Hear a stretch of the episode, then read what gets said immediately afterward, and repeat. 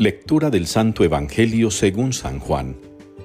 En aquel tiempo dijo Jesús a sus discípulos, En verdad, en verdad os digo, si pedís algo al Padre en mi nombre, os lo dará. Hasta ahora no habéis pedido nada en mi nombre. Pedid y recibiréis, para que vuestra alegría sea completa. Os he hablado de esto en comparaciones Viene la hora en que ya no hablaré en comparaciones, sino que os hablaré del Padre claramente. Aquel día pediréis en mi nombre, y no os digo que yo rogaré al Padre por vosotros, pues el Padre mismo os quiere, porque vosotros me queréis y creéis que yo salí de Dios. Salí del Padre y he venido al mundo. Otra vez dejo el mundo y me voy al Padre. Palabra del Señor. Dios es el Rey del mundo. Nos unimos de esta manera a la liturgia hoy con el Salmo 46. Dios es el Rey del mundo. Tenemos que reconocer a Dios como el dueño y Señor de todo.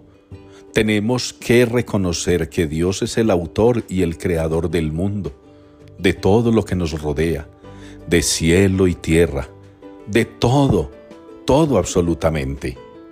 El ser humano no puede olvidar, a pesar de los avances que ha logrado, a pesar del camino que ha recorrido, a pesar de los conocimientos adquiridos y de la creatividad que lo inunda, que Dios es el creador, el artífice, el motor del mundo.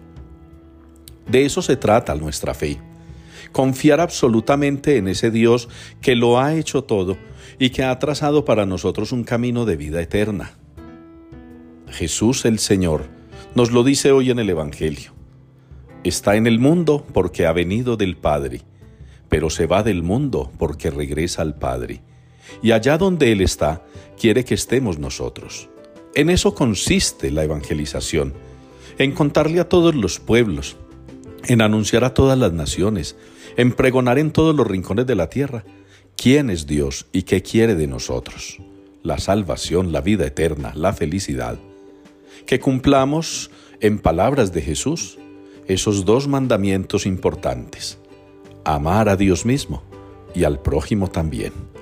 Ojalá pues hermanos nos llenemos de mucha fe, de mucha esperanza y de mucho amor para que en estos días finales de preparación al tiempo de Pentecostés, ustedes y yo sigamos reconociendo que Dios es el Rey del mundo, pero que sigamos también trabajando en anunciar, en predicar, en dar a conocer esa noticia a todos.